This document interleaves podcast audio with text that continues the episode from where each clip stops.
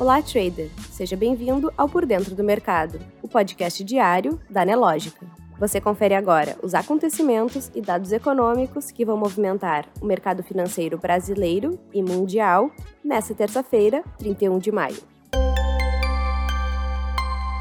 No calendário econômico, dados da PNAD divulgados hoje apontam que a taxa de desemprego no Brasil continua em queda.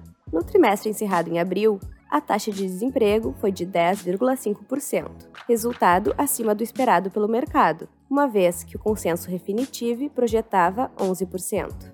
Essa é a menor taxa para esse trimestre desde 2015 e uma queda de 0,7 ponto percentual na comparação com o trimestre anterior. Ainda no Brasil, o Banco Central divulgou hoje que o setor público registrou um superávit primário de 38,9 bilhões de reais em abril, uma forte alta em relação ao desempenho de abril de 2021, que foi de 24,3 bilhões. O governo central teve um superávit de 29,6 bilhões e os governos estaduais de 10,3 bilhões de reais, enquanto as empresas estatais foram deficitárias em 1 bilhão em abril. Nos Estados Unidos, destaque para o PMI de Chicago, divulgado às 10 horas e 45, e o Índice de Confiança do Consumidor de maio, divulgado às 11 horas.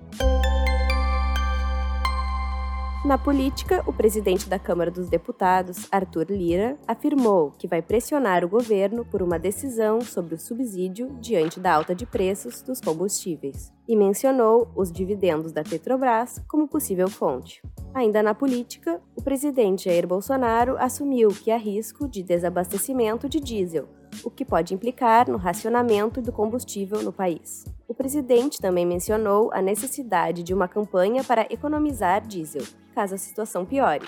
Bolsonaro também afirmou que o país tem estoque suficiente para garantir 40 dias do combustível sem importação. Em relação à Petrobras, ontem o Ministério de Minas e Energia pediu formalmente ao Ministério da Economia que a Petrobras seja incluída em uma lista de estudos para possível privatização. No início do mês, o ministro de Minas e Energia, Adolfo Sachsida, afirmou que sua primeira medida à frente da pasta seria pedir estudos ao governo sobre a privatização da Petrobras e da Pressal Petróleo SA. Na economia, a disparada de preços dos fertilizantes e dos defensivos agrícolas tem acelerado a procura por bioinsumos. A tendência, segundo os fabricantes, já era crescente, em razão do avanço dos princípios de sustentabilidade no agronegócio por conta das questões climáticas e ambientais mas ganhou fôlego extra nos últimos meses, o que fez as indústrias de bioinsumos ampliarem a capacidade de produção. Na área internacional, a inflação nos 19 países da zona do euro acelerou para 8,1% em maio, de 7,4% em abril na base anual.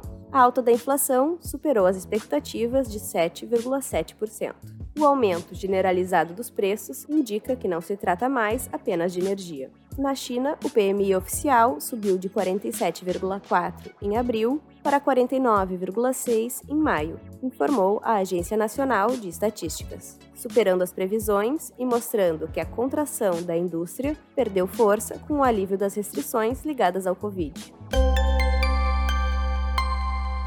No mercado financeiro, o Ibovespa opera em alta hoje. Às 10h38, o principal índice da B3 tinha alta de 0,28%, aos 111.343 pontos. Já as bolsas americanas abriram em baixa. Dow Jones recuava 0,83%, o S&P 500 caía 0,49% e o Nasdaq tinha leve queda de 0,02%. Enquanto isso, o dólar caía 0,67% e o Bitcoin era negociado a 31.298 dólares. Você pode conferir essas e outras notícias na sua plataforma Profit Pro. Se você ainda não é assinante, faça hoje mesmo seu teste grátis. Um ótimo dia e até amanhã!